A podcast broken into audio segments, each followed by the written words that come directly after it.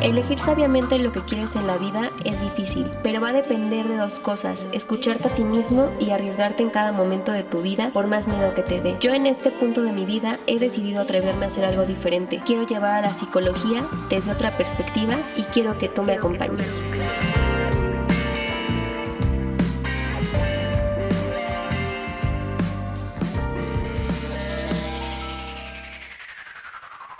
Hola, yo soy Dani Yasna y les doy la bienvenida al episodio número 10. Recuerda que estoy en Instagram como Selftal Podcast. Síganme para que estén al tanto del contenido. En el tema de hoy, mitos y realidades del suicidio. El pasado 10 de septiembre fue el Día Mundial para la Prevención del Suicidio. Es por eso que hoy les quiero hablar de algunos mitos más comunes acerca de los comportamientos suicidas. Mito número uno. Las personas que hablan acerca del suicidio no se hacen daño, pues solo quieren llamar la atención. Esto es completamente falso. Todas las amenazas de daño a sí mismo se deben de tomar en serio. Mito número 2. El suicidio es siempre impulsivo y ocurre sin advertencia. Esto también es completamente falso. El suicidio puede parecer impulsivo, pero puede haber sido considerado durante algún tiempo. Muchos suicidas dan algún tipo de indicación verbal o conductual acerca de sus intenciones de hacerse daño. Mito número 3. Los suicidas de verdad quieren morir o están resueltos a matarse. Esto también es falso. La mayoría de las personas con ideas suicidas comunican sus pensamientos a por lo menos una persona o llaman a una línea telefónica de crisis o al médico, lo cual es prueba de ambivalencia, no de intención irrevocable de matarse. Mito número 4. Cuando un individuo da señales de mejoría o sobrevive a un intento de suicidio, está fuera de peligro. Esto también es totalmente falso. En realidad, es uno de los momentos más peligrosos. Es inmediatamente después de la crisis o cuando la persona está en el hospital después de un intento de suicidio. La semana después del alta es cuando la persona está particularmente frágil y en peligro de hacerse daño, puesto que el comportamiento pasado es pronóstico de comportamiento futuro. El suicida sigue estando en situación de riesgo. Mito número 5. El suicidio es siempre hereditario. También totalmente falso. No todo suicidio se puede relacionar con la herencia y los estudios concluyentes son limitados. Sin embargo, el historial familiar de suicidio es un factor de riesgo importante de comportamiento suicida, particularmente en familias en las que la depresión es común. Mito número 6. Las personas que se suicidan o lo intentan siempre tienen un trastorno mental.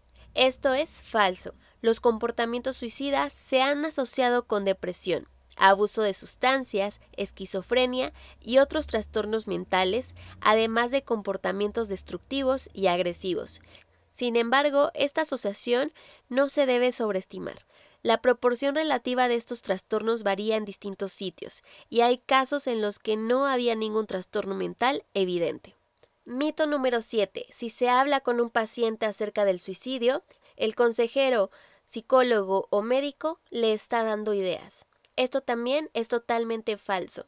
Es claro que el personal de salud no causa el comportamiento suicida con solo preguntar si el paciente está pensando en hacerse daño. En realidad, la validación del estado emocional de la persona y la normalización de la situación inducida por la tensión son componentes necesarios para reducir la ideación suicida. Mito número 8.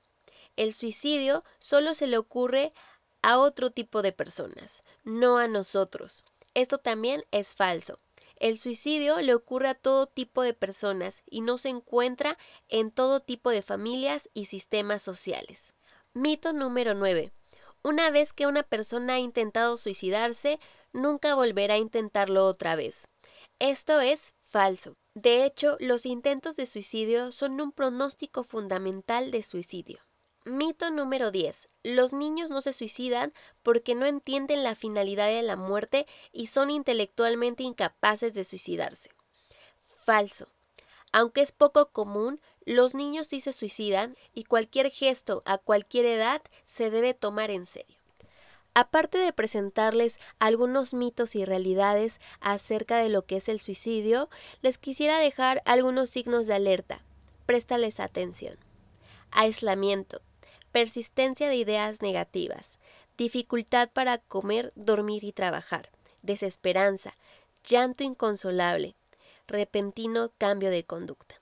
Tal vez ahora te estés preguntando cómo puedes ayudar.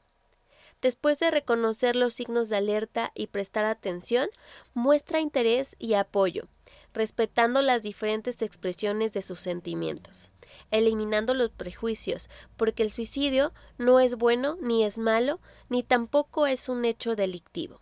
Recuerda que no estás solo, pide ayuda a tus amigos, a tu familia, a un centro de salud más cercano. Una vez más, yo soy Dani Yasna y deseo que tengas un hermoso día, tarde o noche. Un abrazo de donde estoy para donde estás. Hasta pronto.